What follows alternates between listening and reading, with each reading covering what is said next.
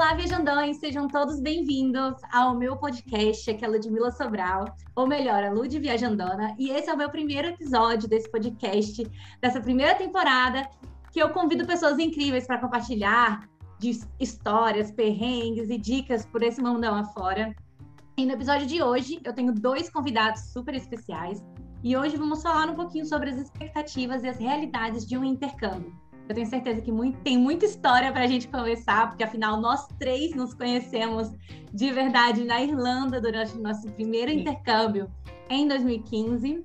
E para começar as apresentações, né, vou convidar aqui a minha amiga Hanna Negrão, que é publicitária, trabalha com intercâmbio há uns bons anos e que fala diretamente de Fortaleza.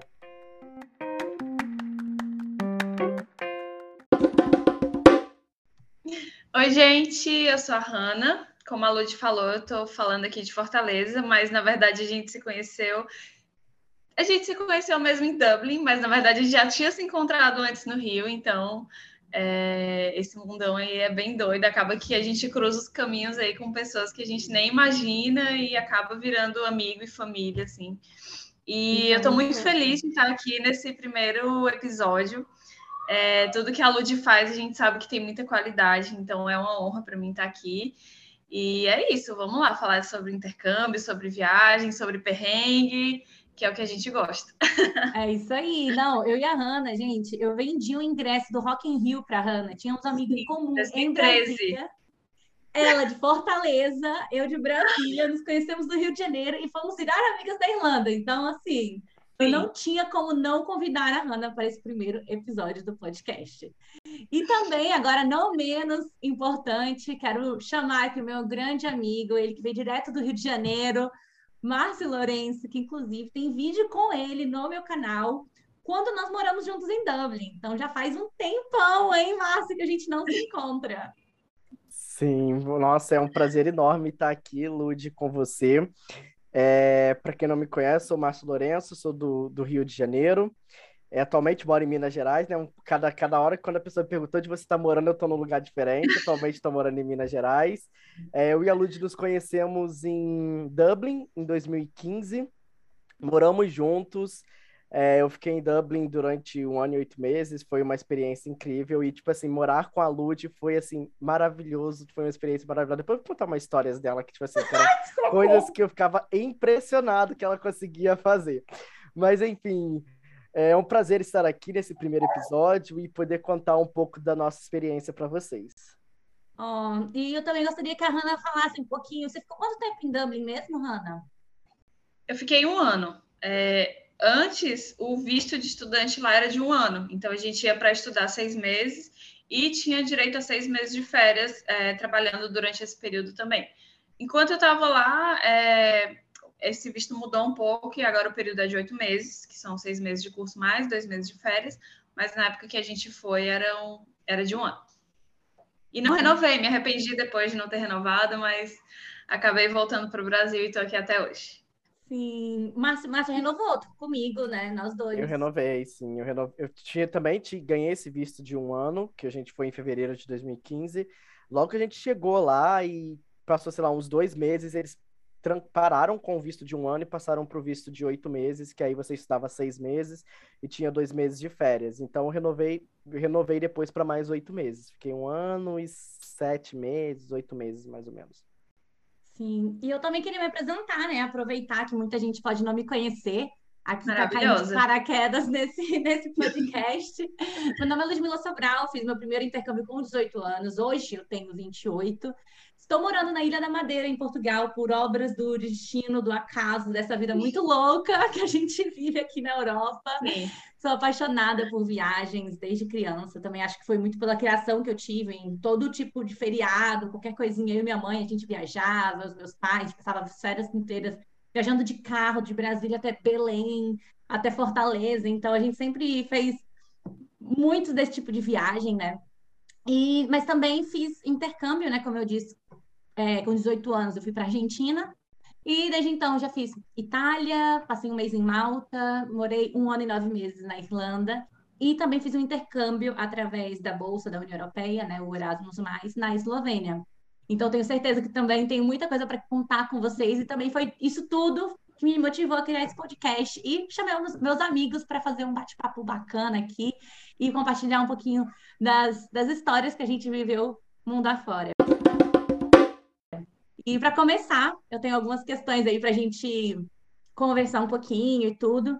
Eu queria que a Hanna e o Márcio pudessem contar um pouquinho de por que, que eles decidiram fazer o um intercâmbio, se houve influência de alguém, eu... enfim, conta um pouquinho da história de vocês. Tá, vou começar. Na verdade, o meu processo foi muito confuso. Até hoje eu não sei direito de onde que surgiu essa ideia. Foi muito rápido. Eu me formei no final de 2014 e essa ideia do intercâmbio surgiu no mais ou menos em outubro de 2014. Então, tipo, minha mãe deu a ideia. É, eu, eu confesso que eu estava meio assustada, porque antes eu, de, é, eu nunca tinha saído do Brasil. Então, para mim, era uma ideia muito distante. Para mim, isso era tipo coisa de, de outro mundo. Assim, nossa, como assim eu vou sair do Brasil? Que loucura, né? E aí, em 2000, é, é, em outubro, a gente, eu comecei a pesquisar mais. E aí, a gente visitou duas agências, que eram duas grandes agências. É, fui pessoalmente aqui em Fortaleza e aí, tipo, comecinho de novembro, a gente decidiu. Na verdade, eu estava em dúvida entre Dublin e, e Toronto pela possibilidade de trabalhar. Só que quando eu fui pesquisar, é, o Canadá tinha mudado a regra há pouco tempo. Então, os estudantes de, de língua lá não poderiam mais trabalhar. Então, como a minha ideia era passar um período maior, eu acabei optando pela Irlanda por essa facilidade de poder trabalhar também. E aí descartei Toronto. E aí foi tudo muito rápido. Eu fechei no começo de novembro e fevereiro embarquei, assim. Então foi Nossa. uma coisa que eu não, não, tive muito tempo de processar, de entender o que estava acontecendo. É, eu tinha acabado de tirar meu passaporte também. Eu não sei, acho que foi tudo meio que obra do destino, assim que eu tive uma ideia em agosto, ah, eu vou tirar meu passaporte, tipo, sem ideia nenhuma de viajar. E aí, eu, em outubro, minha mãe lançou essa ideia, assim, e eu peguei, morrendo de medo, porque, como eu falei, nunca tinha saído do Brasil. Imagina passar tanto tempo fora, assim, nunca tinha saído da casa dos meus pais, estava acabando de me formar também e tudo.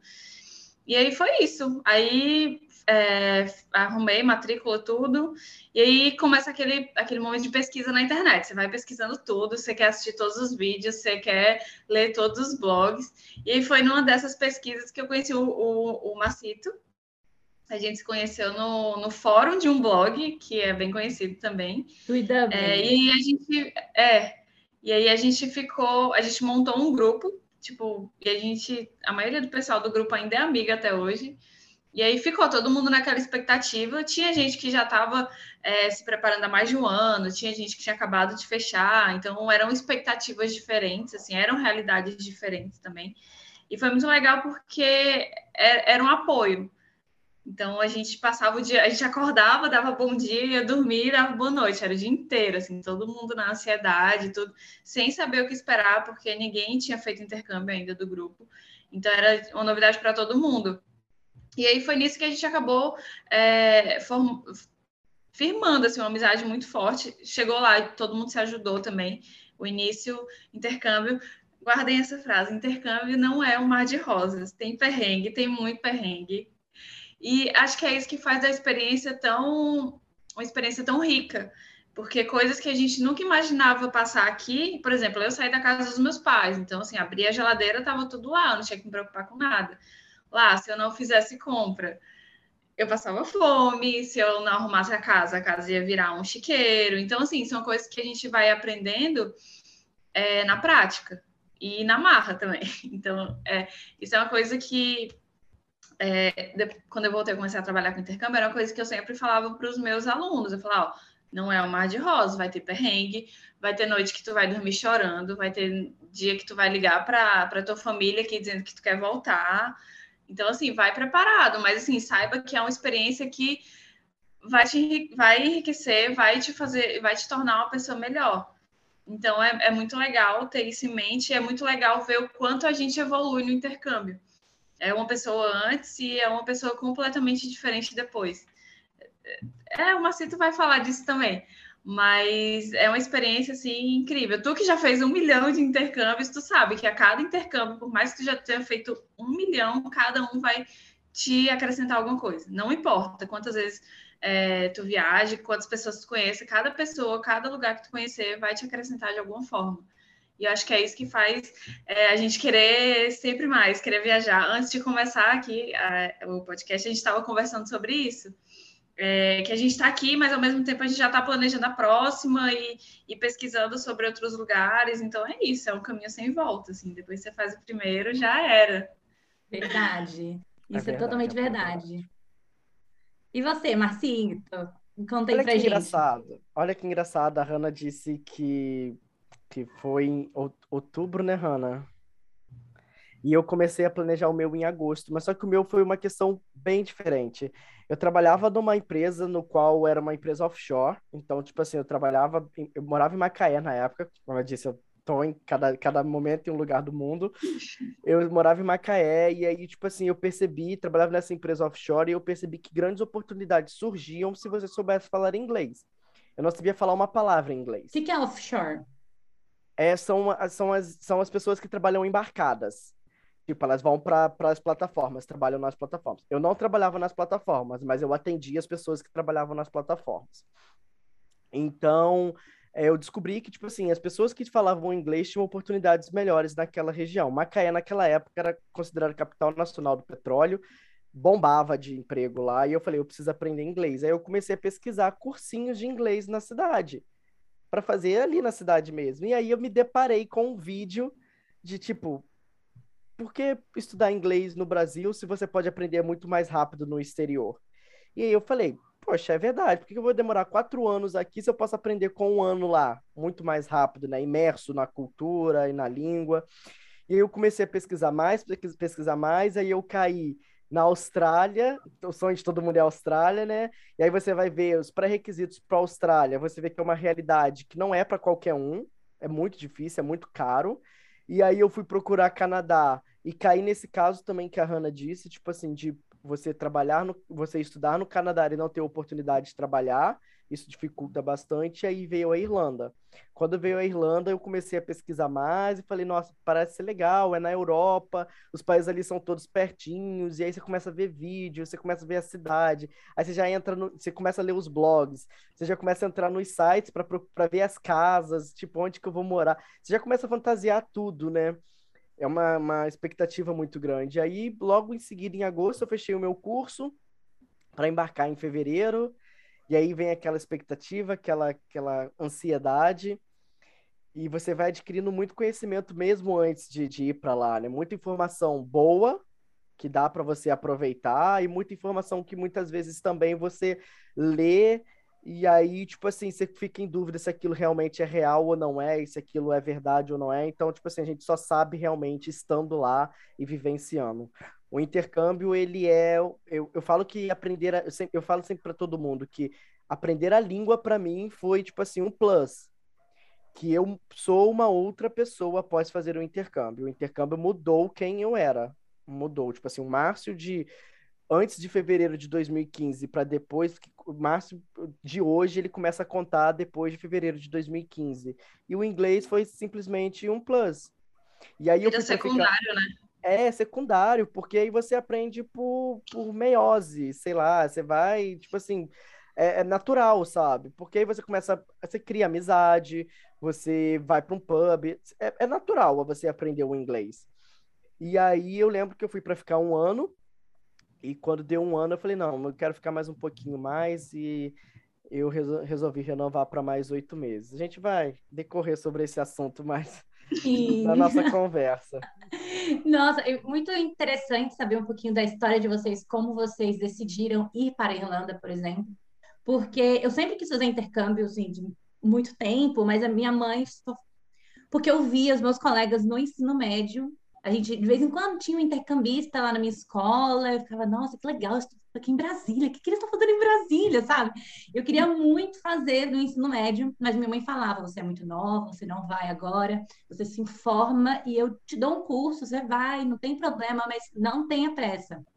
Então, o meu destino mesmo, eu queria ir para Malta, né? eu, tinha, eu tinha pago um intercâmbio para Malta, e antes, um tempo antes, minha melhor amiga decidiu para Itália né? E nesse tempo todo, como eu não tenho passaporte europeu, né? Eu tenho passaporte brasileiro, tinha um problema burocrático, eu não ia conseguir ficar dois meses na Itália com a minha melhor amiga, no caso, e mais seis meses na, em Malta, na época. E, enfim, já tinha pago a escola, mas a escola deu uma, uma opção de ficar um mês lá e a agência de intercâmbio aproveitar o dinheiro que eu investi no curso de seis meses em outro destino. E foi aí que o meu agente de viagens falou assim: Olha, eu já morei na Irlanda, o que, que você acha? E aí eu fiquei, nessa Irlanda? Não sei nada de Irlanda. E foi aí que eu acho que o, o nosso, todos os nossos caminhos se cruzam com o Dublin.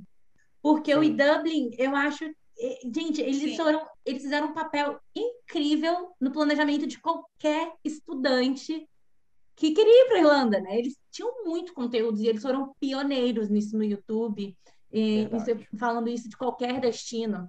Eles ajudaram, assim, todo mundo, todo intercambista. E o Marião. Era, tipo, é, acordava e ver vídeo do Marião e olhar o Marião fórum. Europa, do... Verdade.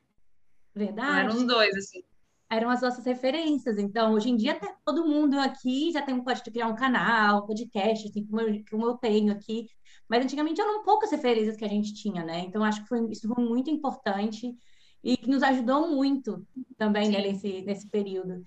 E é, é como o Marcito falou, teve uma hora que ele falou que uma coisa que é muito verdade, que a gente tem muita informação, só que a gente precisa aprender a filtrar, filtrar. essas informações, porque tem Hoje muita coisa boa. Nunca, né?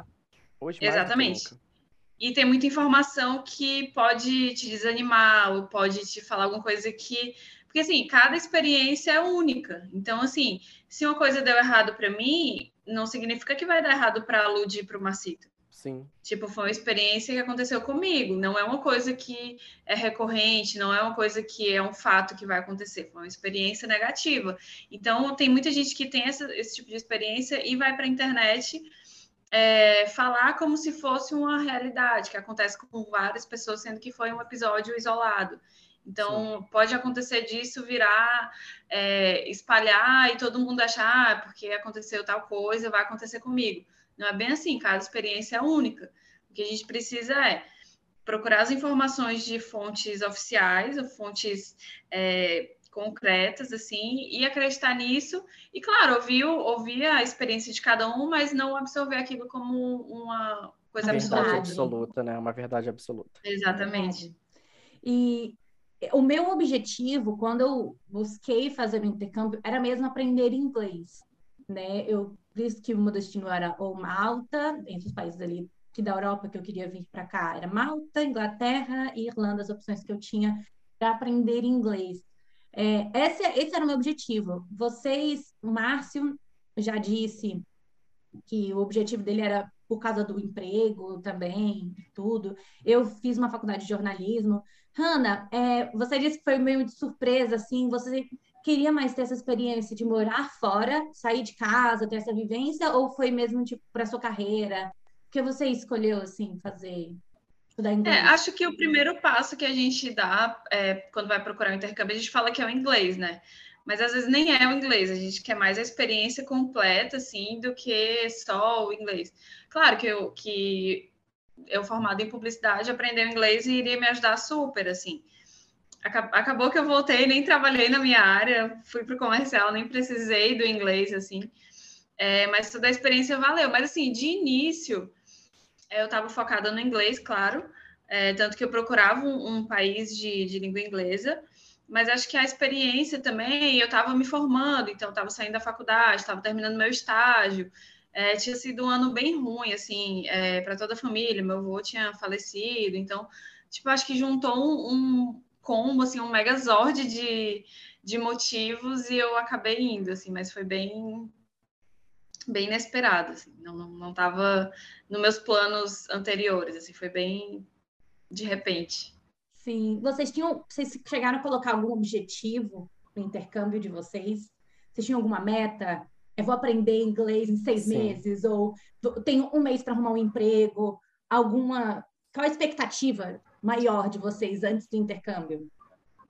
Eu acho que a minha maior meta realmente era aprender o inglês, sabe? Eu fui para com, com, a intenção de aprender inglês E aí foi essa questão que eu te falei. Quando deu um ano que eu estava lá, eu já tinha vivido inúmeras coisas, mas eu tinha aquele sentimento de ainda não acabou, sabe? Eu ainda tenho coisas para fazer aqui. E uma das coisas era o inglês. Por mais que eu já falasse inglês e trabalhava com inglês lá, eu trabalhei, trabalhei numa agência lá, e aí eu falava inglês o dia inteiro, eu escrevia e-mail em inglês o dia inteiro, mas eu falei, cara, eu aprendi, mas eu quero aperfeiçoar. E aí eu resolvi ficar mais oito meses. Então minha meta era assim aprender inglês, a falar inglês. Eu cheguei no aeroporto, eu não falava uma palavra em inglês. Esse é um desafio muito grande. Acho que isso era o que as pessoas me chamavam de mais louco aqui na, na, na no Brasil, né? Tipo, como assim você é louco? Você não fala uma palavra em inglês? Você vai para um país onde as pessoas não falam português? E eu acho que a graça tá aí. É tipo assim, é você se desafiar. É tipo assim, eu vou para um país e eu vou aprender a falar a língua deles.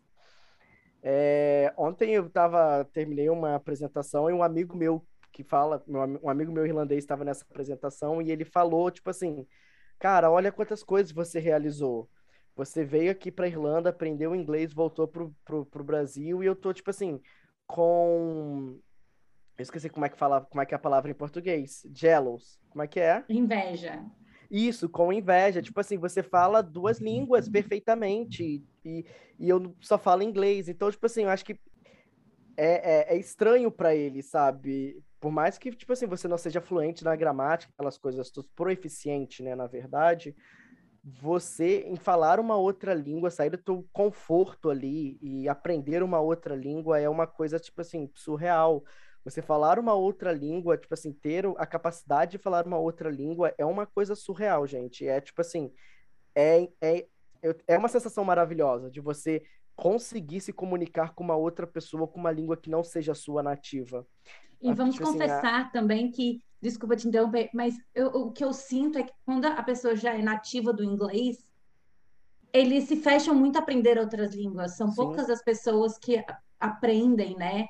É como Sim. se eles não precisassem. É como se a obrigação fosse nossa de aprender o inglês e aí, tipo assim, vocês aprendem e a gente conversa. Caso contrário, não é tipo tem comunicação. É, então, é, é, difícil esse, esse, essa questão. Tipo assim, é um desafio. Você aprender uma outra língua é um desafio e é maravilhoso você aprender uma outra língua, gente. É, você tá num lugar e uma pessoa tá se falando inglês e você conseguir se comunicar com aquela pessoa, se expressar com aquela pessoa é, é incrível. Você não precisa ser, tipo assim, o expert no inglês, mas se você conseguir fazer se entender e entender o que a pessoa está falando com você, é fantástico. E isso é o suficiente. O que importa é comunicar, né? É, eu falo por mim, porque eu sou uma pessoa tímida e começar a falar inglês lá, principalmente, onde são nativos, é, eu tive muita dificuldade no começo, porque eu tinha vergonha, tipo, eu tinha vergonha de errar. E aí eu, tive, eu tinha um professor que ele falava isso, falou, ó, você não precisa ter vergonha, porque você está aqui, você está na frente de muita gente, inclusive daqui, que só fala o inglês. Então, assim, você já fala português, você é nativa, e você está aprendendo outra língua. E você precisa entender que você não vai ficar fluente da noite para o dia. Tipo, é um processo de anos. Então, isso é uma coisa que a gente precisa entender também quando a gente vai fazer o intercâmbio, que a gente não vai voltar fluente. Não tem como você voltar fluente em seis meses, um ano. Porque a fluência requer um período muito maior. O que a gente consegue Depende é se comunicar. Do esforço que a pessoa coloca é, também. Exatamente. Meu, esse meu amigo Justin, ele falou comigo, tipo assim, gente, a questão de aprender inglês para mim foi uma questão muito louca, porque eu ia para a escola e aí, tipo assim, tinha as aulas, aquelas coisas todas, e eu sempre voltava para casa com a sensação de que eu não estava aprendendo nada. Sempre voltava para casa com a sensação de, tipo, eu não estou aprendendo nada, eu não consigo falar e tal. E aí, um dia, eu conversando com o Justin, ele deu um estalo para mim. Ele falou, cara, você é fluente. Você consegue se comunicar comigo e eu consigo entender o que você está falando. Isso é fluência. Agora, você saber a gramática corretamente, você saber a escrita corretamente, isso é proeficiência, é diferente. É você ser proeficiente na gramática, é, é você ser, tipo assim, como eu posso dizer, um expert naquilo, sabe? Mas se comunicar é, é, é, é ser fluente. Claro que a gente não vai falar tudo errado, tipo, a gente vá, a gente, a gente vamos, é, é, não é igual isso, sabe? Mas, tipo assim, você se comunicar ali e fazer se entender é ter uma fluência. E é assim então, que a gente vai aprendendo, né? Exatamente. É errando, errando que se aprende. É errando, é errando. Eu lembro um, que... exemplo que, que, eu vi, que me falaram, é... até foi uma coisa que me ajudou. Porque quando a gente está fora do, do país, a gente fica com vergonha de errar. E a gente quer falar aquele inglês perfeito, com é, sotaque perfeito. E aí, quando a gente vê algum gringo aqui no Brasil e, ele, e a gente vê que eles falam errado, a gente fica, ai, que fofo, tipo, o gringo tá falando errado, olha que fofura. Tipo, Sim. a gente falar errado não pode, mas a gente acha fofo eles falando errado. Então, assim, a gente Sim. se cobra muito, acho que por isso isso acaba é, bloqueando um pouco o nosso aprendizado também. E Exatamente. até mesmo na mídia, a gente vê direto isso, por exemplo, entrevistas com a Anitta, entrevista com o Rodrigo Santoro. Ai, porque eles têm sotaque. Gente, nós não, não nascemos lá, não temos a é, família lá. Tipo, você quer neutralizar? Eu acho que é um charme também. Às vezes os italianos chegam e falam, I'm going to shopping. Sim. é, é, Cara, isso no Brasil a gente tem sotaque. Tipo, é, gente, o meu sotaque a gente é mora no... do, do Macito. É, a gente mora num país continental. A gente tem dentro da nossa própria língua vários sotaques. Olha que coisa mais rica dentro do nosso que, que a gente vai se incomodar país. com isso lá fora, né? Exatamente. Né? Dentro do nosso próprio país, falando português, nós temos vários sotaques diferentes. E é maravilhoso isso. Sim, é, é riquíssimo é isso. Então, por que, tipo assim, eu tenho que falar inglês igual um americano? Eu não preciso, eu preciso, tipo assim, me comunicar com ele. E é, é isso, é pronto, é isso. Sim. Então a gente tem que parar com essa, com essa questão, tipo assim, eu preciso ser perfeito, eu preciso falar Exatamente. perfeitamente, escrever perfeitamente. A gente, claro, quanto mais próximo ao perfeito você estiver, melhor mas eu, o inglês que eu tenho hoje é o suficiente para eu me virar em qualquer canto do mundo. E sim, e eu acho que isso tudo que a gente conversou agora é muito importante para não desanimar as, as, pessoas que estão vão, vão fazer intercâmbio. Como o Márcio foi, eu já tinha um, um inglês intermediário, mas o Márcio foi sem saber nada. A Hannah, eu imagino que eu também, também, já sabia. Inglês. Eu fui com basicão, assim. Sabia pedir uma comida, uma água, é, perguntar de repente uma rua, alguma coisa assim, o basicão mesmo. Sim, mas. Mais nada. É tentando que se aprende. É, eu lembro muito bem no Costa, eu trabalhei numa cafeteria por um quase um ano e eu lembro que eu não sabia tomada. Eu passei um dia inteiro, eu, eu lembro muito desse exemplo, eu não sabia o nome de tomada, eu falava plugin. Ah, plugin, plugin, plugin. E aí eu perguntei pro Lee, que era meu colega, assim, Lee, qual o nome disso aí? Aí ele, socket. Eu falei, só. Aí passou uma hora, eu esqueci. Eu falei, Li, peraí, vem cá. Escreve aqui. Aí eu escrevo, pedi para ele escrever na minha mão. Eu passei o dia inteiro limpando a, a cafeteria e lendo socket, socket. Mas eu nunca mais esqueci. E é, um é, é tentar, é perguntar, é um, é um processo. Cada dia é uma palavra Sim. nova. Exatamente. No final do intercâmbio, gente, vocês conseguiram cumprir tudo que vocês se proporam no início? Vocês se arrependem de alguma coisa? O que, que vocês acharam dessa experiência? Eu só me arrependo de não ter ficado mais tempo, na verdade. Essa é a única coisa assim que eu até hoje, assim, eu voltei em 2016, até hoje às vezes estou assim do nada. Por que, que eu não fiquei mais tempo, né? Porque, na, na, verdade, eu ia ficar só seis meses de início. O Macito lembra? É verdade. Eu ia ficar seis meses, terminar o curso e voltar. E aí eu decidi ficar mais os seis meses. E não me, não me planejei para renovar, que eu, é o que eu deveria ter feito. Então, faltou essa, essa partezinha, assim, mas de resto, quanto ao curso, quanto às pessoas que conheci, as coisas que eu aprendi é, de vida mesmo, de, de vida que eu digo básico, assim, de fazer um arroz, por exemplo, que foi uma das minhas maiores vitórias lá, porque eu não sabia fazer arroz.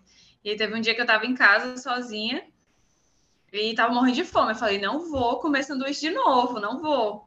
E aí fui lá na panelinha, um fogão horroroso, que não esquentava quase Sim. nada. Aí fui lá e fiz o meu primeiro arrozinho, depois foi sucesso. Era fazedora e... de arroz oficial da casa depois. Pois é, a gente depois não contou. Mas Sim. o Márcio já morou com a Hanna e já morou comigo. Então, o Márcio sabe como é conviver Sim. com as duas. Sim, exatamente.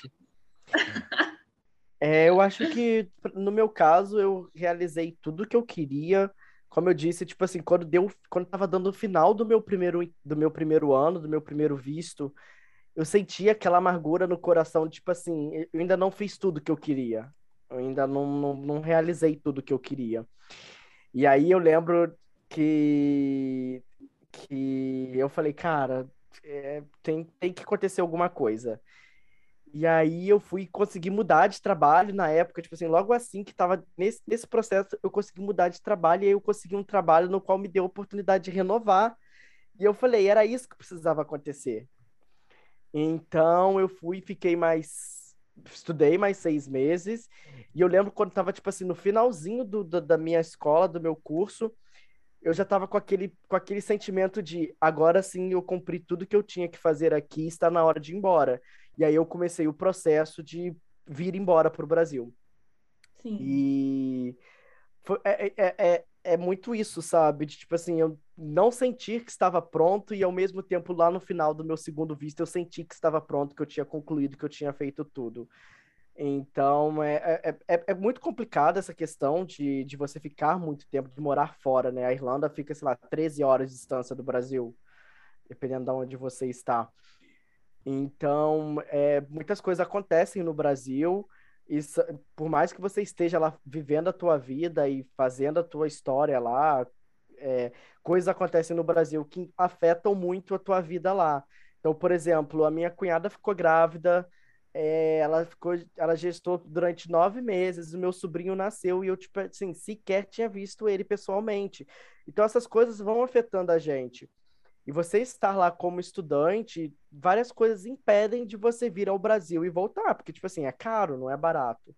E você não pode trabalhar full time, tem, tem várias questões. Então, tipo assim, quando deu os seis meses, assim, que tava acabando o meu curso, eu falei, é a hora de voltar.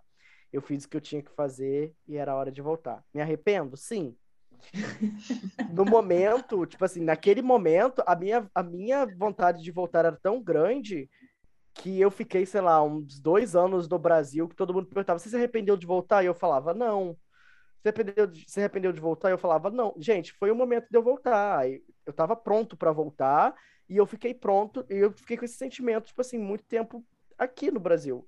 Mas hoje, se as pessoas perguntassem para mim, você voltaria? Eu falei, eu voltaria para o Brasil, depois voltaria para Irlanda. Ficaria um tempo no Brasil, depois voltaria para Irlanda. Mas tudo tem seu tempo, tudo tem o seu momento, e foi o momento que eu tinha que viver lá e pronto, acabou. Agora é pensar no futuro e ver se um dia eu volto, não volto. Isso daí é para uma outra história, é uma conversa, é um, para um outro é, podcast, é um outro episódio. É muito importante isso que o Marcito falou, que é uma coisa que às vezes a gente não pensa que coisas vão acontecer aqui enquanto a gente estiver lá. E são coisas que nem sempre são legais. A gente pode perder familiares, a gente pode perder amigos, a gente vai perder aniversários, casamentos, nascimentos. Então, assim, a gente tem que é, já embarcar com tudo isso em mente. Então, assim, é, é, são coisas que, que você tem que estar disposto a, a, perder e saber que você não vai estar lá na hora. Sim. Então, isso é um, uma coisa que é, é, o que o Macedo falou: a gente está horas de distância, uma passagem de última hora é absurda de cara. Então, assim, ah, eu vi gente é, perdendo vó, perdendo tia e não, não conseguiu vir. Então, assim, é uma coisa que a gente tem que embarcar já com isso muito claro, para não, gente... não se frustrar depois também. A gente cresce muito no, no intercâmbio, né? E passar pelas dificuldades, pelos momentos assim, que às vezes que a gente não passaria no nosso próprio país, mas que a gente acaba passando pela situação, né, que a gente está vivendo fora e tudo, e mas fazem a gente crescer, né? É, uma coisa que eu queria perguntar para vocês, eu sei as, as respostas, mas vocês trabalharam? Vocês trabalharam com o quê? Como foi essa experiência? E também queria saber um pouquinho como foi arrumar o primeiro emprego, né? Porque muita gente pode estar indo justamente para a Irlanda para poder trabalhar, ter essa oportunidade. Eu queria saber um pouquinho de vocês como foi a oportunidade, a experiência de trabalhar. É isso, é tá, bem Eu comecei a trabalhar ah, com o pé. Ai, desculpa, deu delay Não, pode aqui. começar, pode começar. Eu comecei a trabalhar com pair e foi indicação de uma amiga nossa, que já trabalhava com pair também. E aí tinha uma família que era amiga da família que ela trabalhava e ela acabou me indicando.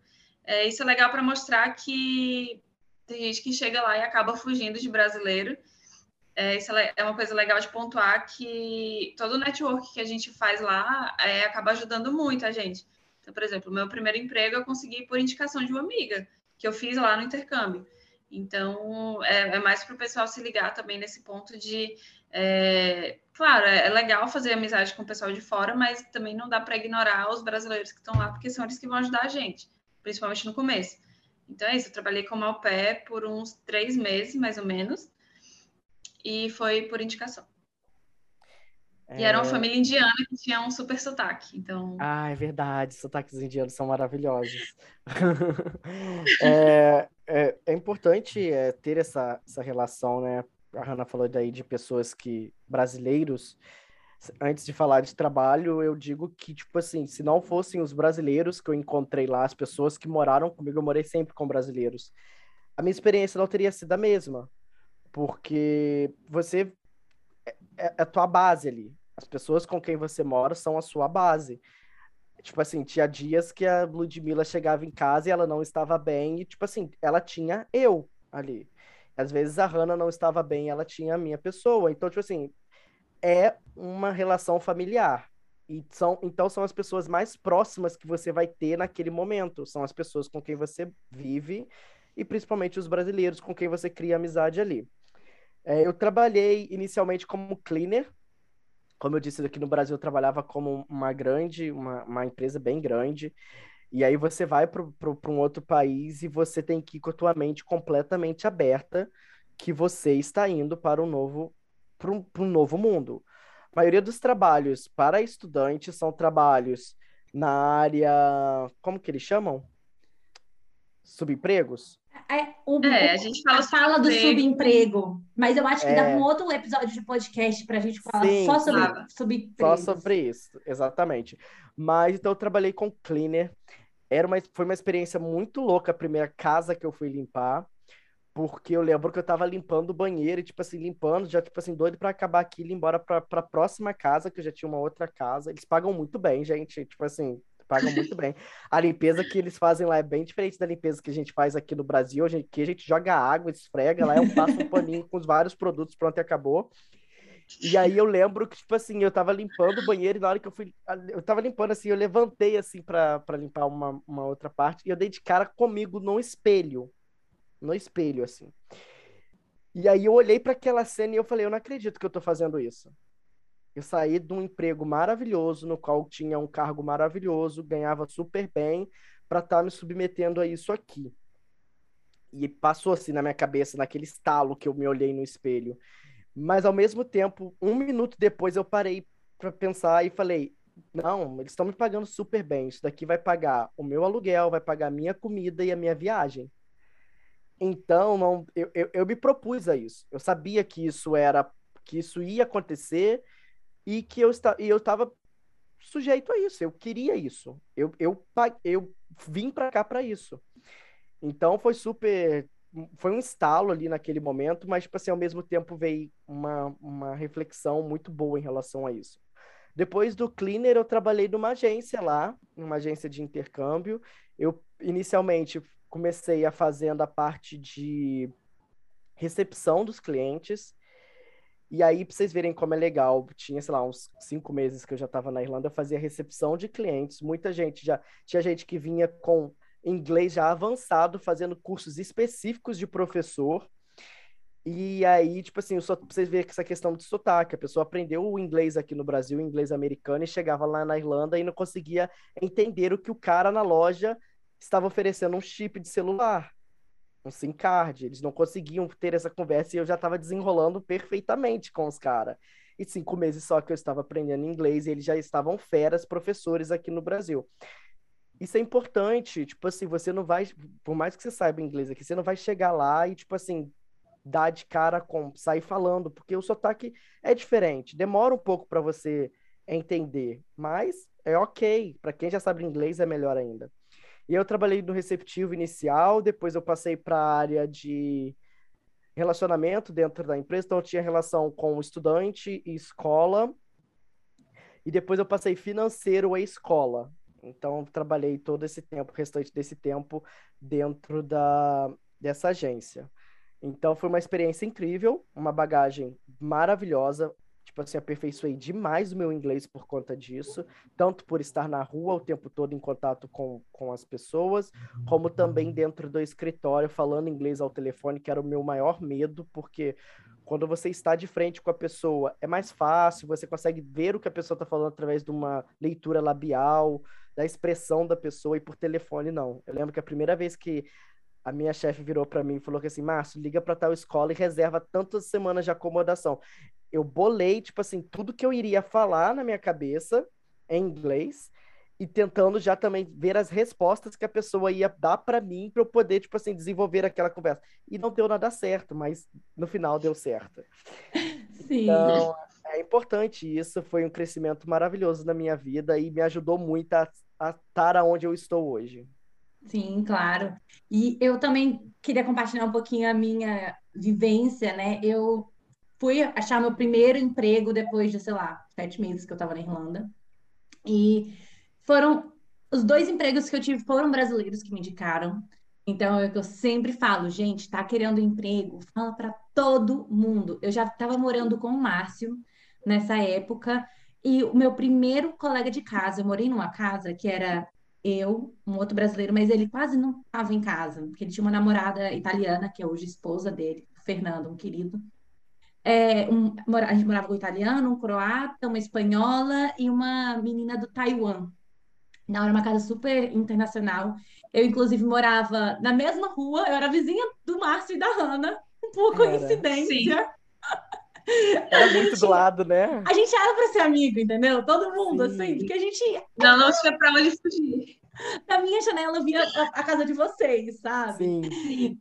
Então, é, então eu morava, morava nessa casa, depois de meses saí, fui morar com o Márcio.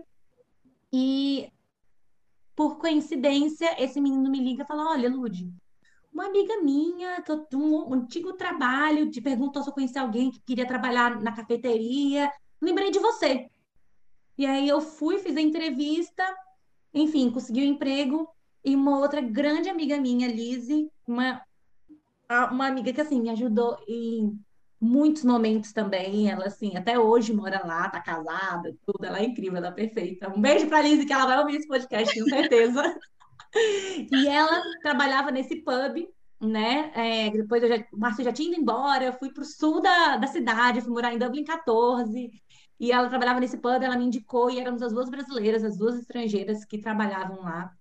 E deu para fazer uma grana legal também, né? Teve uma época do Natal e Ano Novo que eu trabalhei nos dois empregos. Nossa, trabalhei muito, gente. Eu trabalhei, sei lá, 70 horas por semana, mas fiz um bom dinheiro. dinheiro. Ganhando dinheiro, fiz muito dinheiro, porque lá também era tipo 10 euros a hora. Sim. Ainda tinha tips, né? Ainda tinha gorjeta, então tá, tá valendo. Mas vocês, depois de toda essa experiência, vocês sentiram alguma mudança de vocês depois que vocês voltaram para o Brasil? Né? Como a gente já conversou aqui, cada um tem seu tempo, eu também, depois de um ano. Eu ia passar também seis meses na Irlanda, depois de seis meses eu falei, não, eu acho que eu quero mais um pouquinho ainda tinha mais coisas para aprender no, no inglês e eu arrumei um emprego. Eu acho que o emprego foi essencial também, como ele trabalhava com o público na cafeteria, né? Foi essencial para eu melhorar ainda mais meu inglês. Mas eu queria saber de vocês, assim, depois que vocês decidiram voltar para o Brasil, vocês voltaram mudados? Vocês, que, como foi isso? 100%, eu acho. Tipo, é, é, o que a gente já falou, que é uma pessoa antes, uma pessoa depois em, acho que em qualquer setor assim da vida, qualquer parte é, mudou. Como eu falei, eu sou muito tímida, então eu sempre tive dificuldade de lidar com pessoas. Sempre tive vergonha de, sei lá, ter que falar com alguém novo, já me dava suadeira, ficava tremendo.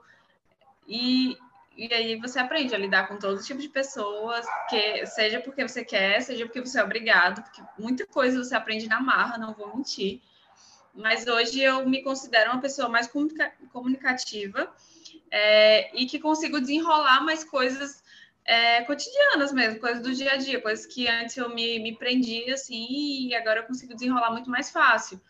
É, nas viagens que a gente fazia lá pela Europa, é, Macito sabe também, já viajei com ele, a gente já dormiu na, é, em ponto de ônibus esperando ônibus que atrasou. Então, assim, são coisas que vão acontecendo ali no, no meio da experiência que você vai tendo que se virar e são lições que a gente leva para a vida. Então, lidar com pessoas, é, lidar com o nosso próprio dinheiro, porque, como eu falei, eu, eu nunca tinha saído da casa dos meus pais, então, questão de conta e tudo. É, nunca tinha lidado tão perto, assim, e meu salário era de estágio, então eu ganhava pouquíssimo, assim, era um dinheiro só para mim. É, tive que aprender a, a, organizar a casa, questão de compra, questão do que está faltando, quem que vai pagar a conta de energia, é, coisas básicas do dia a dia, mas que quando a gente está dentro aqui da nossa, é, da nossa bolha, a gente não se preocupa. Então, são coisas que a gente começa a ver e, e pensar, nossa, tenho que resolver isso porque agora eu sou adulto e eu tenho que resolver minhas próprias coisas. Então a gente vai aprendendo esse tipo de, de coisinha que parece bobo assim, mas que quando você vê faz uma diferença gigante. É, eu acho que a gente aprende muita coisa e eu acho que o mais interessante, tipo assim, eu acho que o mais é, me, me fez assim ver o mundo de uma forma diferente foi as diferenças culturais. É, a gente, quando está no Brasil, a gente não tem ideia dessa diferença cultural, até mesmo porque nós somos um país muito grande.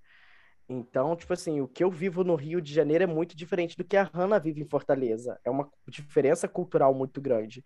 E estar lá com gente do mundo inteiro, porque lá na, na Irlanda, gente, vocês não têm ideia, a gente do mundo inteiro. Não sei o que o povo acha naquela ilha que tem o mundo inteiro naquele lugar. Dublin. É impressionante. Dublin é tipo assim, gente, impressionante aquilo. Então, você é, aprende a viver com essa diferença.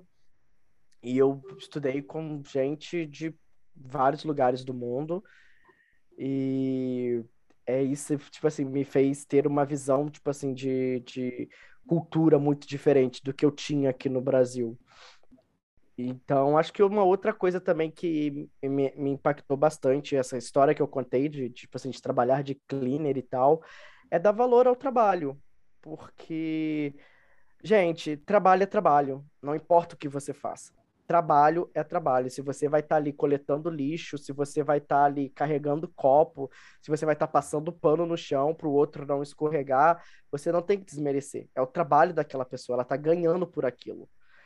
Então, isso foi uma das coisas mais importantes que, que eu tive lá e que eu trouxe muito aqui para o Brasil.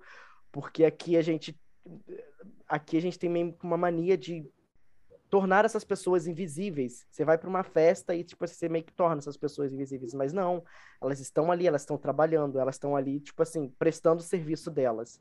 E elas merecem todo o respeito por estarem ali prestando o serviço dela enquanto você está se divertindo.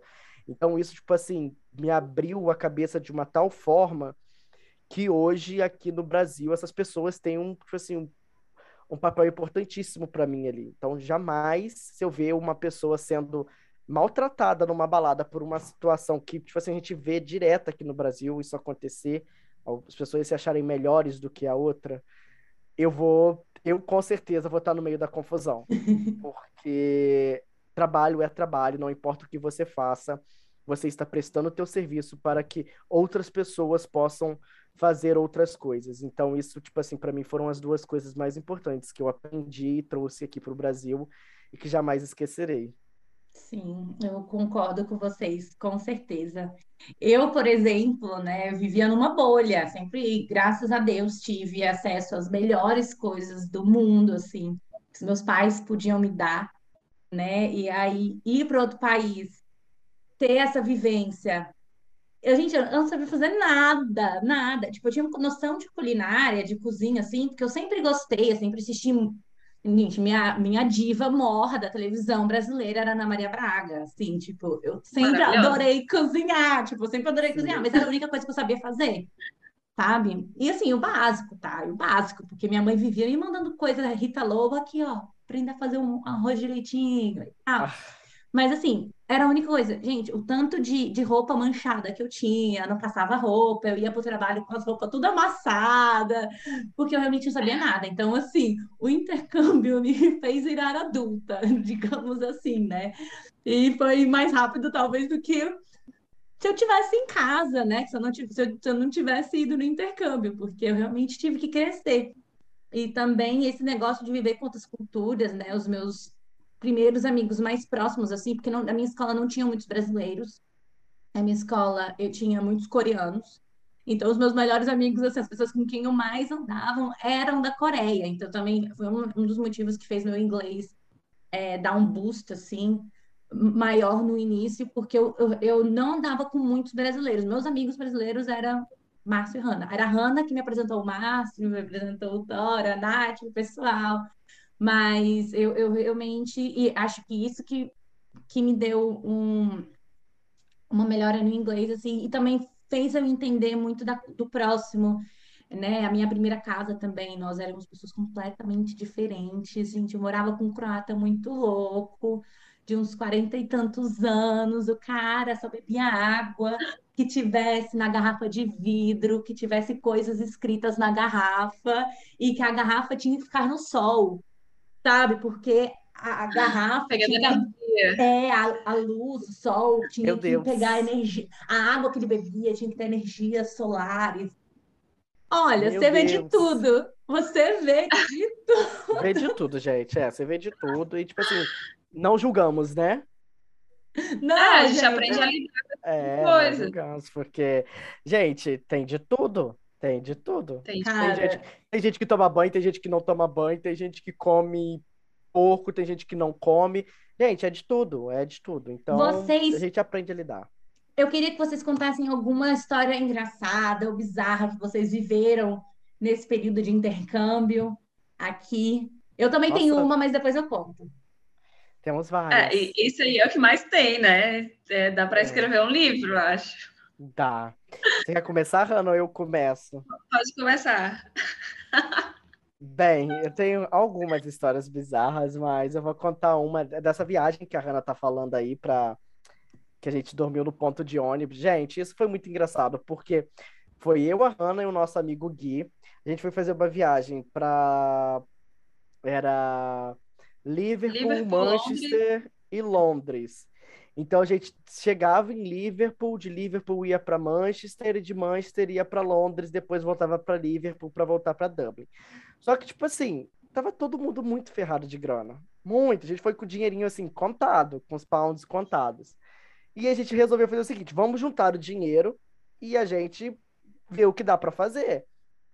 Já tínhamos fechado algum, alguns. Já tinha fechado o rosto, já tinha fechado a passagem de. De, e para economizar mais ainda, a gente, quando tinha Essa, esse, esse foi o problema outra.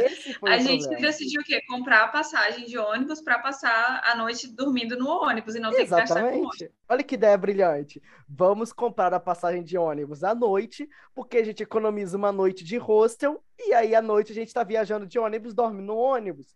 Perfeito. E aí, a gente em Manchester, já tinha passado por Liverpool, foi uma viagem incrível, super recomendo fazer o caminho dos Beatles ali, é maravilhoso. E aí a gente foi para Manchester e falamos, dormimos uma noite em Manchester e a outra a gente ia viajar para Londres. Fomos para o ponto de ônibus para pegar, não fechamos a acomodação, fomos para o ponto de ônibus para pegar o ônibus que ia passar, sei lá, meia-noite. Deu meia-noite nada, deu uma hora da manhã nada, deu duas horas da manhã, gente, o ponto de ônibus. Ninguém na rua, a rua ninguém deserta. Rua. Ninguém, ninguém. Vocês não têm ideia que era o ponto de ônibus. Era um vidro, era um vidro assim, e ele não era fechado dos lados. Ele era só um vidro para você encostar. Então gente batia um vento naquela madrugada, um frio. E dos três, igual uns pintinhos molhados, um grudadinho no outro, assim, de assim. frio. E nada do ônibus, e nada do ônibus. A gente ali, tipo assim, nossa, cara, que meleca. E aí chegou uma certa hora que veio um outro ônibus, a gente perguntou, vai para Londres? Vai. Entramos no ônibus aí a gente sentiu um pouquinho mais de calor e fomos para Londres. E na hora de voltar, e a gente, tipo assim, curtiu Londres pra caramba, e na hora de voltar, a gente voltava de trem para Liverpool direto, porque a gente pegava o voo de volta. Ou parava em Manchester, pegava o voo de Manchester, não lembro muito bem. A gente foi contar o que tinha sobrado de dinheiro para comprar o ticket do, do, do trem. Por incrível que pareça, sobrou, sei lá, centavos. Deu para comprar a passagem dos três e sobrou centavos. Centavos. Deus ajuda os intercambistas. Deus, Deus ajuda, ajuda, os intercambistas. Foi tipo assim, foi, foi um perrengue danado a esperar aquele ônibus no frio. Nossa, mas foi gente. uma das melhores viagens que eu já fiz, porque eu conheci três lugares incríveis e Londres tem o meu coração, meu lugar no mundo é aquele lugar. Gente, e o frio europeu não perdoa. Não, Quem é dói, gente. Parece uma faca enfiando assim. Oh. É horrível. E você, Hanna, o que, que você vai contar pra gente? Eu vou contar uma história que acabou virando um clássico, porque todo mundo, quando vai contar uma história do intercâmbio engraçada, conta essa história. Eu já sei. A gente estava na Escócia, tava eu, Marcito, não foi na mesma viagem, foi em outra viagem. É, tava eu, Marcito, a Nath, a Ana e Sim, nós quatro. só. E o Thor. É, tava nós quatro. E o Thor. É, não, o Thor foi depois, foi o Thor pra... foi depois. É verdade. A gente estava na, na Escócia, que uma amiga minha morava lá, a Malu, e aí na volta, eu não sei o que aconteceu, a gente chegou no aeroporto com certa antecedência, já voltando para Dublin. E a gente falou: ah, tá cedo, vamos sentar aqui e comer alguma coisa. A gente procurou um lugar que vendesse comida barata. Tinha tipo um mercadinho lá, não lembro bem o que era. Sim. A gente comprou aqueles sanduíches prontos, horrorosos, e sentamos lá, ficamos conversando e tal. Papo vai, papo vem a gente escuta o, o som do. Tipo, a pessoa falando, a gente não entendeu o que era, mas escutou, a gente escutou Dublin. E aí todo mundo se olhou assim, a gente olhou as passagens, olhou para o relógio e a gente viu que a gente estava atrasado para o voo. Só que, tipo, a gente não tinha passado nem o raio-x, a gente estava, tipo, no, do outro lado do, do aeroporto, a gente tinha que atravessar o aeroporto e já estava rolando o embarque. Tipo, já estava acontecendo, já era, tipo, última chamada, sei lá, nem lembro direito. Era a última chamada, a era tava, a última chamada. A gente estava muito atrasado. E aí a gente só se olhou, soltou, tipo, a comida lá e saiu correndo, correndo, correndo, correndo, correndo, correndo. E eu sou uma pessoa asmática. Então, certo ponto, eu já começo a faltar e eu começo a ficar mais devagar. Então eu não tava. eu não tava conseguindo acompanhar o ritmo deles. Eles estavam, tipo, na frente, eu tava atrás. E eu tava com um mochilão nas costas. Tal hora, me desequilibrei e caí no chão. Tipo, de frente, assim. Gente, tipo desenho animado. Vocês não estão entendendo da cena. Uma tartaruga no chão. Vocês não estão entendendo da cena, porque eu escutei um. Eu já tava bem lá na frente. E eu escutei um barulho. Eles estavam eu olhei rolando trás. subindo já e eu tava pra trás. Eu escutei um barulho, eu, eu olhei para trás. Eu olhei para trás, estava ela, tadinha, estabacada no chão, com a mãozinha pro alto, assim, uma mãozinha pro alto levantando, tipo assim, vão sem mim, podem ir sem mim, sabe? Que ela, tipo assim, o que, que, a gente ia fazer? Correr e pedir pra esperar? Eu falei, ah, velho, eu não vou conseguir, eu não vou fazer eles perderem eu vou. Falei, vão sem mim, vão, vão, vão na escada rolante, tipo, eles ficaram totalmente sem reação. E eu caída no chão, tipo, eu tava sem acreditar. Eu não é. conseguia levantar porque o mochilão tava muito pesado. E todo mundo passando e olhando, eu fiquei, gente, que Essa época era muito bom ainda viajar com qualquer low cost que não, eles não mediam tamanho assim da tamanho mochila. Mala, não. Uh-uh. Porque hoje em dia, hoje em dia não pode mais levar uma é. pequena é. e uma grande ou uma malinha de mão. Você paga pela marinha de mão, tá? Você só, só pode viajar com uma mochilinha ou uma, é ou uma bolsinha, assim, tá? Não pode de mochilão mais. Não. Não, antes a gente viajava ou com pode, um mochilão, tipo, mas tem que pagar. A gente, a gente colocava uma pessoa dentro. A gente Sim. colocava uma pessoa.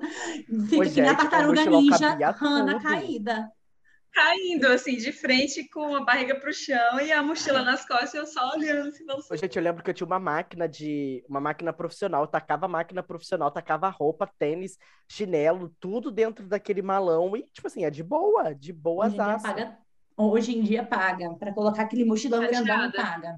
Nossa. Gente, eu lembrei aqui, eu tenho duas histórias. Uma das histórias, eu lembro que eu tava eu, eu, você já tinha ido embora, eu estava morando lá em Dublin 14, estava atrasada para o trabalho. Não, não estava, não estava, eu estava morando com o Márcio. Eu tinha ido visitar a Lizzie, minha amiga, lá em Dublin 14, lá no sul de Dublin. E aí eu tinha que ir para o trabalho, para Costa, que era lá no norte, perto do aeroporto, no, em Swords. Nossa. Demorava mais de uma hora nesse rolê. E eu tinha que pegar. Eu tinha que pegar o, o, o, ônibus naquele horário, senão eu não ia chegar a tempo no trabalho, porque eu ia direto da casa da Lizzie para Swords. Gente, é, a Irlanda é igual na Inglaterra, né? Aquele maldito lado na pista errado. Sim. E aí eu fui. Nossa. Caminhei, corri, cheguei na parada de ônibus. Quando eu vejo o ônibus passando na outra direção. eu perdendo o ônibus. Eu perdendo o ônibus. Não acredito. A reação da criatura que acha que ela é mais, que ela corre mais, mais rápido que o Usain Bolt, Bolt, ela saiu correndo atrás do ônibus. E eu saí correndo atrás do ônibus. Achando que o ônibus ia parar para mim, né? Mas claramente o ônibus não parou. Nisso, uma senhora começa a buzinar. Eu olhei para um lado, para o outro, só tinha eu na rua. Eu olhei para ela, ela disse assim: Come here, come here. Eu entrei no carro da mulher.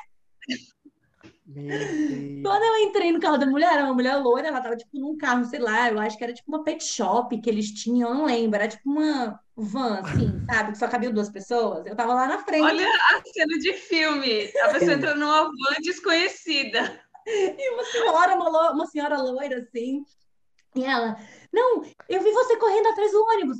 Eu vou te levar para pegar esse ônibus. Gente, e aí a gente passou pelo ônibus, ela falou assim: Não, eu não vou te dar, deixar nessa parada, eu vou te deixar na próxima para você pegar o ônibus. E ela foi, passou o ônibus, me deixou na outra parada, e eu, tipo, mano, o que que tá acontecendo? Eu tô no carro, no carro de uma estranha. Aí eu falei. Na hora a gente não entende nada, né? Não, e aí eu, eu só fui no impulso, ela falou para entrar no carro, eu entrei. Gente, mas isso no Brasil nunca ia acontecer. Uma van desconhecida. Não, Sim, aí eu entrei. Era tipo um carrinho, assim, sabe? Só cabia duas pessoas e tem atrás, tipo, para colocar material. Uhum. Aí eu fui perguntar assim, eu falei, nossa, muito obrigada. Ela, não, eu vi seu desespero. De onde você é, por sinal? Ela falou, ah, do Brasil. Ela, ai, que legal. Aí eu lembro que eu pensei assim, ai, desculpa, qual o seu nome? Aí ela, linda. Eu falei, nossa, eu não sei se você sabe o que significa linda no meu país. É você mesma, maravilhosa. Thank you so much. Eu amo. For this ride, essa carona. Cara, eu chamei ela, você é linda. Que maravilhosa. Sei que ela me deixou, peguei o ônibus, cheguei na hora do, do trabalho. Que ótimo. Salvou Salvou tua vida. Ela salvou a vida. Gente, uma coisa que eu também queria conversar com vocês nesse momento de descontração, né? Porque no Brasil, sempre me senti o patinho feio. Gente, porque no Brasil eu sou o quê? Eu sou moreninha, do cabelo preto e tal, tipo, sou apenas mais uma. E, e é o quê? É uma pobre camponesa. É, uma pobre uma, camponesa. Uma pobre camponesa no Brasil. Gente, quando a gente Sim. chegou na Europa, e uma das coisas que me fizeram assim, lógico que eu acho que a gente tem que trabalhar isso nós mesmos, nós mesmos, né? Mas acho que me fez dar valor à minha beleza, à nossa beleza, porque aqui a gente é maravilhoso, né? Eu Sim. percebi que assim, as pessoas Sim. acham a gente é. lindo. Nós é. somos diferentes, né? É tipo igual, é tipo igual ir pra Lapa, já viu? Você vai pra Lapa, assim, aí você destoa das outras pessoas, assim, porque, tipo, nossa, eu sou maravilhoso aqui, gente. Olha que minha beleza aqui nesse lugar. Que a Lapa, gente, a Lapa também, a Lapa é igual engraçado. a Irlanda, rola de tudo. A Lapa rola de tudo. E você chega na Lapa e fala, nossa, eu tô me sentindo nesse lugar. Engraçado, eu tava falando disso hoje, hoje mesmo, na hora do almoço, o Murilo, que tava aqui em casa, que é um amigo em comum de nós três, é, eu falei exatamente isso com ele. Eu falei, é engraçado porque a gente falou de um cantor que é irlandês e ele tem cara de irlandês, tipo. Sim. É, é é, é o estereótipo, ele tem cara de irlandês. Sim. E aqui no Brasil não existe uma cara de brasileiro. Não, nós somos diferentes tipo, demais. Todo é. mundo é diferente. E lá a gente chega e a gente vê a que gente realmente arrasa. as pessoas parecem. Sim. Inclusive, e aí a gente acaba sacando muito mais. Inclusive, meu primeiro namorado da vida foi na Irlanda. Que durou o quê? Durou dois meses? Foi um super relacionamento. Mas, Mas assim, sabe? Então, uhum. acho que o intercâmbio foi, foi muito, Sim. muito legal para gente, para me conhecer também, sabe? Sim, Dar claro. valor a mim mesma. E eu não sei se vocês tiveram isso também, mas comigo foi muito assim, sabe? Eu, eu, eu, eu vivi coisas também na minha vida pessoal que eu não vivia no Brasil, sabe? Uhum. E me senti desejada, alguma coisa assim. Não sei, eu nunca tive isso assim no Brasil, nunca fui pelo menos na minha, na minha realidade, é, as pessoas dão valor na loirinha do olho azul, magrinha e tal. Eu, eu não sou assim, sabe? Então, é, foi, foi, é, isso foi muito, muito interessante para me descobrir também. E dar valor a quem eu sou. Isso aí, é, é bem isso, é isso que você falou, eu compartilho disso. E, e acho que é isso, lá a gente chega e a gente é diferente. Sim. Então acaba que a gente se destaca mais. E quando a gente percebe que as pessoas estão é, observando a gente, a gente acaba errado isso, porque a gente deveria, tipo, entender o nosso valor e tudo. Mas quando a gente vê que estão reparando na gente, a gente começa a reparar na gente também. Então, acho que aqui no Brasil acaba não acontecendo, porque é isso. É, tem o padrão que o pessoal acha bonito e tudo, e o padrão lá é diferente. Então, a gente chega e se destaca lá e acontece isso que, que tu falou mesmo. Mas eu concordo. A gente muda, então a gente realmente é, é um crescimento pessoal. Então, isso faz parte também desse, desse crescimento pessoal. Com certeza. E agora, já está acabando esse episódio, esse primeiro episódio aqui do Viaja Cast. Quero mais. Não, eu tenho que convidar vocês para a gente falar sobre outros assuntos aqui. Com certeza, vários assuntos. Sim, e agora, antes da gente acabar, eu quero perguntar para vocês, vamos ter um momento aqui, um momento Ryanair e o momento Emirates neste programa. Então, Ryanair, não sei se todo mundo que está ouvindo aqui o, o, podcast sabe o que é, né? É uma empresa low cost aqui da Europa. Basicamente, você viaja por, sei lá, 10 euros para vários destinos. Eu lembro que na nossa época, nunca mais eu vi isso assim, mas eu lembro que na nossa época tinha, teve uma promoção por 2 euros. Ah, eu lembro uma vez de que estava 99 centavos. Isso, gente. Era, tipo assim, era. Viajar de avião. De avião. É, Mas, de assim, avião. Ryanair tem seus perrengues, os voos são super cedo, você não pode fazer Sim. muita coisa, eles ficam vendendo raspadinha. Eles... É um é um, é um ônibus. É um, é um, é um ônibus, ônibus, que voa, é um ônibus, é um ônibus que voa. É um ônibus de linha, não é nem Ô, ônibus estadual. Olha só, olha que engraçado. Eu comprei minha passagem para Paris, quando eu fui para Paris, eu paguei 20 euros e de volta, Dublin, Paris. 20 euros de, de volta de avião porque a Ryanair é irlandesa, né? Eles têm Sim. voos assim para todos os lugares e preços muito bons, assim. Do e Porto aí? já tem, mas não é tanto assim como era ridículo lembro... de Dublin. Eu Sim. lembro que eu cheguei em Paris, tipo assim, também os aeroportos são no fim do mundo. A gente é. tem que levar isso em consideração. Também não dá para pedir muito, né? É, eu paguei 20 euros da passagem de avião, cheguei no aeroporto em Paris e paguei, sei lá. É 15 18 euros. euros. 17. 17 euros. euros. 17 euros para ir pro centro de Paris. Eu falei, gente, na hora de voltar, eu vou pagar mais 17, deu 34 mais caro que a passagem aérea. Mas, mas é, valeu mas... a pena, gente, valeu a pena. É, Foi para Paris, é. maravilhosa. Pensando aqui. Pois é, Ai, gente, então, o momento, Ryanair, aquele momento perrengue que você viveu no, no seu intercâmbio, sabe? Ou na sua, em alguma viagem e o momento Emirates, né? Porque Emirates é conhecida aí por ter os, as melhores caças executivas do mundo, né? Aquela companhia aérea que, assim, a top das Quem top. Sabe um dia, né? Quem é, sabe um dia? Sabe um eu dia. não sei vocês, mas eu nunca viajei de Emirates. Mas assim, quem eu sabe. Também não. Meu sonho.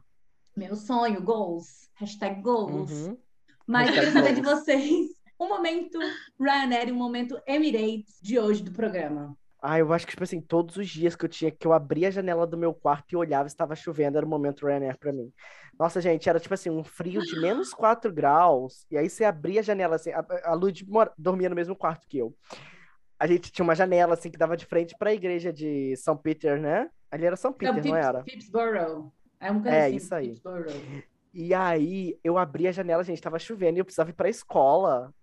E aí, não... gente, a Irlanda, a Irlanda não tem como correr da chuva. Era normal, tipo assim, tudo bem, era normal. Mas tipo, você imagina, quando às 7 horas da manhã, 6 e meia, 7 horas da manhã, abrir a janela tá chovendo com menos 4 graus lado de fora. Doía, era, era. Mas ia, não tinha jeito, ia. Enfim, aí eu lembro um dia que tava. Tinha nevado, tava nevando. Aí, tipo assim, pra piorar, tipo assim, não tava chovendo, tava nevando. E aí a calçada tava congelada. E aí tinha que ir pra escola segurando nas grades, assim, ó, da, da... Ai, gente, pra não cair de cabeça no chão. Olha. Ryanair total, Ryanair total. E eu acho que Emirates, assim, o dia, o momento Emirates da minha vida foi meu aniversário no qual a Lud, eu morava com a Lud, e eu acho que foi o dia que eu me senti mais amada em toda a minha vida, porque muitos dos meus amigos já tinham voltado pro Brasil, a Hannah já tinha voltado pro Brasil, a Nath tinha voltado pro Brasil. E aí a Nath teve a brilhante ideia de entrar em contato com a minha família e gravar pequenos vídeos da minha família e dos meus amigos para poder enviar no meu aniversário. Só que, tipo assim, eu acho que nem ela sabia que ia ter uma proporção tão gigante. Porque um falou com o outro, que, igual festa, quando você faz festa escondida dos seus pais na tua casa, que você convida 10 pessoas, na hora que você vê tem 100, que é um, um fala, ah, estão gravando um vídeo pra, pra aniversário do Márcio, e foi gravando, gravando, gravando, gravando. Era um vídeo de 30 minutos. Era um vídeo de 30 minutos. Eu chorei durante tipo, 30 minutos seguidos. Eu chorei durante 30 minutos seguidos. Me emocionei, emocionei a todos que estavam naquela sala. E no final, para assim, a cereja do bolo, tinha a seguinte mensagem: abra a porta da tua casa, temos um presente para você. E na hora que eu abri, tava a Nath ali. A Nath, para quem não sabe, foi uma das pessoas que eu mais tive contato naquela Irlanda. Foi uma pessoa que é uma pessoa que eu, tipo assim, me identifico profundamente. Eu, eu sinto ela, ela me sente, mesmo dessa distância toda. De vez em quando eu mando mensagem para ela, amiga, tá tudo bem. E, tipo assim, a gente, a gente consegue se sentir, tem uma energia muito boa. E ela estava atrás da porta com um bolinho na mão, com uma velhinha. Gente, a menina estava no Brasil. No outro dia, ela tá ali atrás da tua porta. Foi muito fofo. É, tipo assim, porque a gente que tá lá, a gente sabe a distância que tem isso tudo. E imaginar uma pessoa que acabou de gravar, um, que você acabou de ver num vídeo no Brasil, tá ali atrás da tua porta, é meio que imaginável, sabe? E ela tava lá, foi, tipo assim, o meu momento Emirates, porque foi perfeito. Tá, e o meu, acho que meu momento Ryanair é bem parecido com o do Marcito, mas era de quando eu tinha que acordar para ir trabalhar. Porque eu não trabalhava em Dublin, eu trabalhava em Lucan, Lucan, que é tipo região metropolitana de Dublin. Então dava tipo uns 40 minutinhos de ônibus, então eu tinha que estar lá 8, tinha que sair super cedo de casa.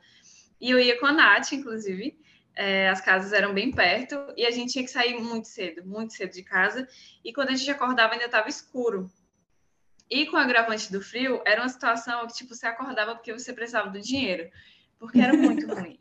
E tinha dia que estava chovendo e tinha dia que a gente nem tirava o pijama, a gente só botava uma roupa por cima do pijama, porque não dava de tão frio, se não tinha como tirar o, o pijama e botar outra roupa, você vestia a roupa por cima do pijama. E aquela vida de intercambista, né? Economizar com tudo, com eletricidade, Sim. não ligava aquecedor.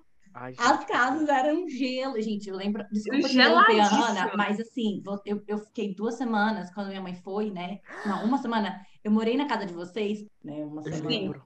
Gente, eu aquela lembro. casa era geladíssimo. Gelo. Eu e minha mãe, eu a gente lembro. dormia com três casacos, dois moletons.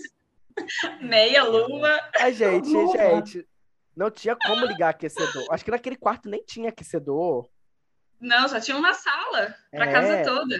Ô, gente, mas não tinha como ligar. E, energia... e era, era um apartamento térreo, então é mais Sim. frio ainda. A energia era muito cara. E se você ligasse aquecedor, você ia gastar rios de energia. É igual ligar ar-condicionado aqui no Brasil, entendeu? Sim. Só que em euro. É, só que em euro, exatamente. Só que em euro. Você imagina. E aí você tem que acordar às seis da manhã para ir pegar um ônibus para trabalhar, entendeu? Então... Cara, então acho que o passar frio é o momento Ryanair de todo mundo. É. Sim. É dolorido, é. gente. É. Dói. Desculpa, dói. Ana, continue, te interrompi. Tá, e o meu momento Emirates, que na verdade, assim, a viagem em si, ela foi bem Ryanair, mas foi a realização de um sonho, que foi ir para Paris.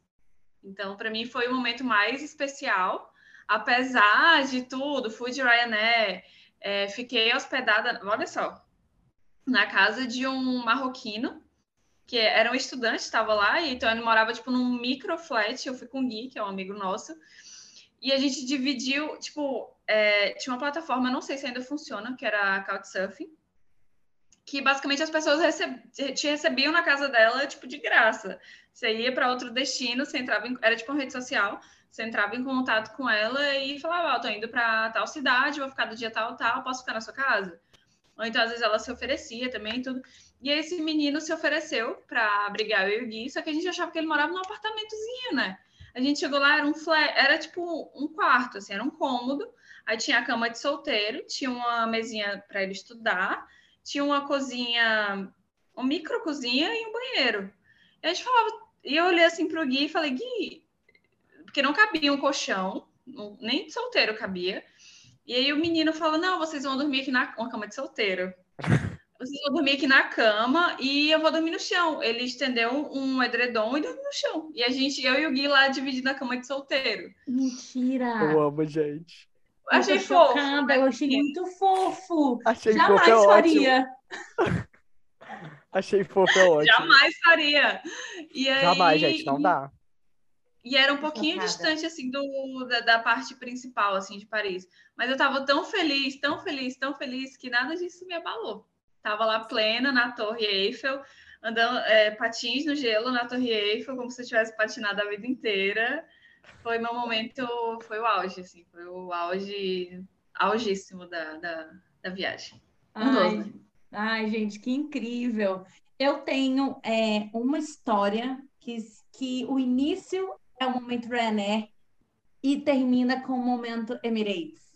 Porque basicamente no meu primeiro dia de trabalho, lá nesse pub que a Lizzie me arrumou um emprego, né? Eles, lá no pub, eles davam, nos davam uma nota de 50 euros. No final, a gente tinha que devolver 50 euros. Não importava como, porque era tipo troco. Porque os clientes pediam, ah, pediam uma pint, uma cerveja, eu já dava o troco ali na hora, mas no final tinha que devolver 50 euros. Logo no início da noite, eu percebi que os 50 euros que me deram no início da noite não estava no meu avental. Gente, 50 euros. Hoje em dia, naquela época, o, euro já valia 3 reais. E eu, a gente achava ruim, 3,50, a gente achava ruim. Hoje em dia, que o euro está quase valendo 7 reais, eu sentava e chorava. Mas naquela época, eu já estava desesperada e eu estava tipo, meu Deus, Lise, perdi os 50 euros, tô ferrada, meu primeiro dia de emprego, não, vou, não posso contar para as pessoas que eu perdi 50 euros. E aí eu comecei a procurar, fui onde eu passei, uma colega, a Killan, eu lembro. É que os irlandeses têm uns nomes bem específicos, né? É, eles são, Nada são... faz sentido. É, é, é, é, bem diferente, o alfabeto deles né? era com C, mas é com Enfim, a Killan, ela me viu procurando, ela... Lud, você perdeu alguma coisa? Eu falei, Perdi, eu perdi 50 euros. 50 euros do troco, eu perdi. E era no início da noite. Ela falou assim: sim, uma mesa percebeu que você perdeu e eles ofereceram para pagar.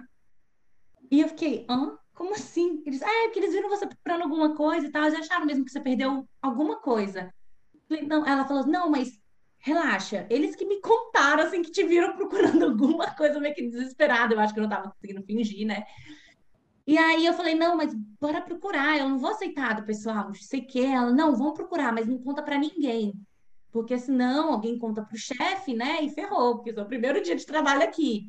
Imagina. Meu Deus, Ludi. Uma fofa. E aí eu, não, beleza. Eu, fiquei, é, eu ia ela procurando e tal. Aí passou uns 20 minutos, um senhor me cutuca. Eu tava do outro lado, assim, do pub, sabe? Eu tava procurando de um lado, eu fui pro outro. E aí um senhor me cutucou e falou assim: tá procurando alguma coisa? Eu falei, tô, eu perdi um dinheiro. Aí ele, quanto? Eu falei, perdi 50 euros.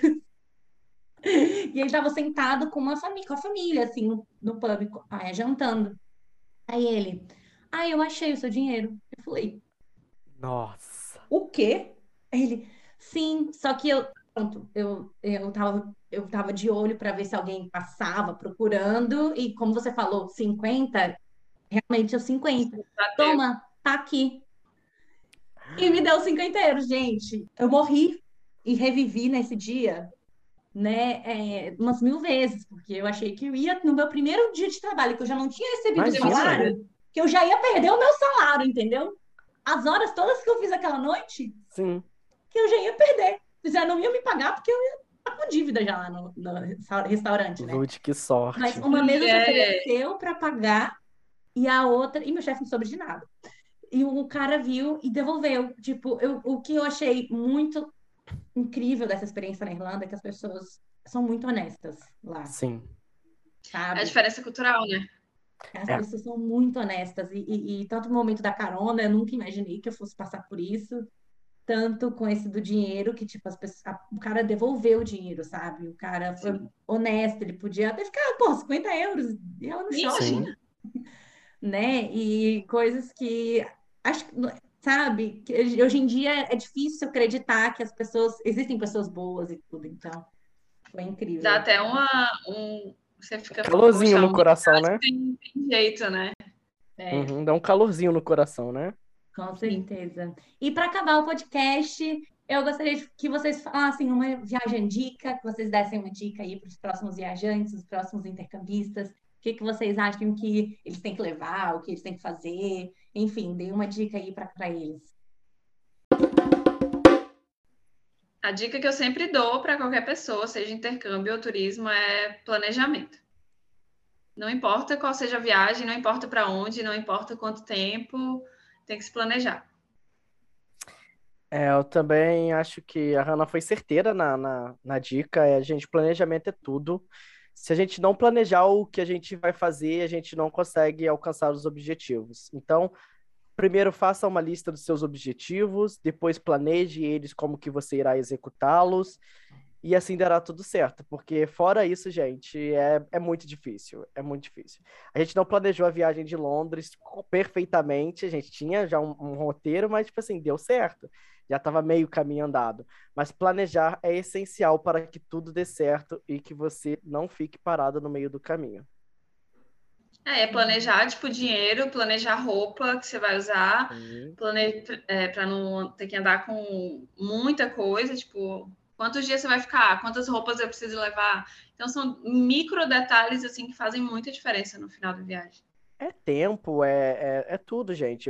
Planejar uma viagem é, é a parte mais importante da sua viagem, porque aí você vai conseguir chegar no teu destino e conseguir aproveitar com toda tranquilidade, porque você sabe que já está tudo programado e tudo certinho, tudo ajeitado. É, o não planejamento, você vai, por incrível que pareça, vai chegar lá e não vai saber o que fazer, porque você não planejou. Então, planejem, gente. Planejem, procurem e profissionais que possam ajudar vocês. Informações na internet. Exatamente. Mundo, né? Informações. Né? E eu, eu, também iria dizer que depois do que a gente falou, acho que uma das maiores dicas também que a gente pode dar é que se joguem, que aproveitem as oportunidades que apare, aparecem na frente. Mas sem medo. Aproveitarem Sim. os networkings, a Hannah falou muito disso também, que várias pessoas vão aparecer na nossa vida e mantenha os contatos, essas pessoas podem te ajudar no futuro, em algum tipo de situação, seja procurando casa, seja procurando emprego, seja em qualquer tipo de situação, enfim, que a gente vive e a comunidade brasileira, a gente se ajuda, ajuda muito, sabe? E, e se jogue, sabe? Vá para aprender, vai com o coração aberto, coisas boas podem surgir nesse, nesse, nessa vida de, de intercâmbio, muitas surpresas acontecem e a gente cresce muito. Né? É isso aí. E uma outra coisa, né? A amizade de intercâmbio dura para sempre, sim. Já estamos aí, ó, é próximo, rumo, rumo aos sete anos. Ah, Rumo aos sete anos. Gente, parece Sim. que foi ontem, não parece que foi ontem? Verdade. já, tem, já tem sete anos. Não, é um e... prazer ter conhecido vocês. Ah, eu igualmente. Não, eu, tipo, eu fui para Irlanda, não conheci ninguém. Ninguém. Gente, eu, eu simplesmente cheguei na Irlanda, eu tinha ficado um mês em Malta, de férias, né? Em Malta. Cheguei na Irlanda, era verão europeu, irlandês, 18 graus e chuva. Eu sentei, verão.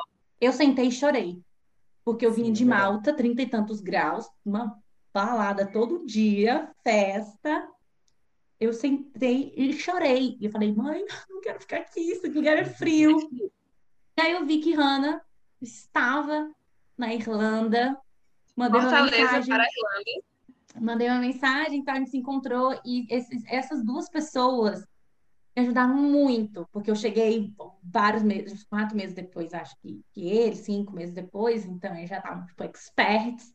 É, me mostraram onde era, onde eu podia fazer compras, Tesco, Lidl, tudo assim. Então, foi realmente. A amizade de intercâmbio fica assim. E eu quero aproveitar tá também e mandar um, um beijo para todo mundo do, do, nosso grupo. Sim! Sim. Todos, Todos fundamentais é. e maravilhosos. Sim, depois eu vou convidá-los também. Vai ter uma série de episódios aí para vir nesse, nesse podcast. Ansiosa. Eu quero convidar a maioria aí para poder contar um pouquinho das experiências aí, mundo afora. E é isso, gente. Quero muito agradecer vocês por terem participado desse podcast. Imagina, Luiz, A gente que agradece o convite. Primeiro episódio, uma honra. Sim, olha que ah, honra, nossa. Tenho certeza que vai ser um sucesso. Já estou ansiosa aí para ver as próximas histórias e próximos Eu temas. também. Ai, tomara. Espero que dê tudo certo. E vai é dar. isso, gente. Vocês, todas as semanas aqui vai, vai rolar o Viagem Cash. Espero que vocês fiquem ligados. E me, me sigam no Instagram, Lud Viajandona. Sigam a Hanna e o Márcio também, para vocês ficarem acompanhar, acompanhando e ficarem ligadinhos em tudo que vai rolar aí nas próximas semanas. Um beijinho, fiquem com Deus, se cuidem e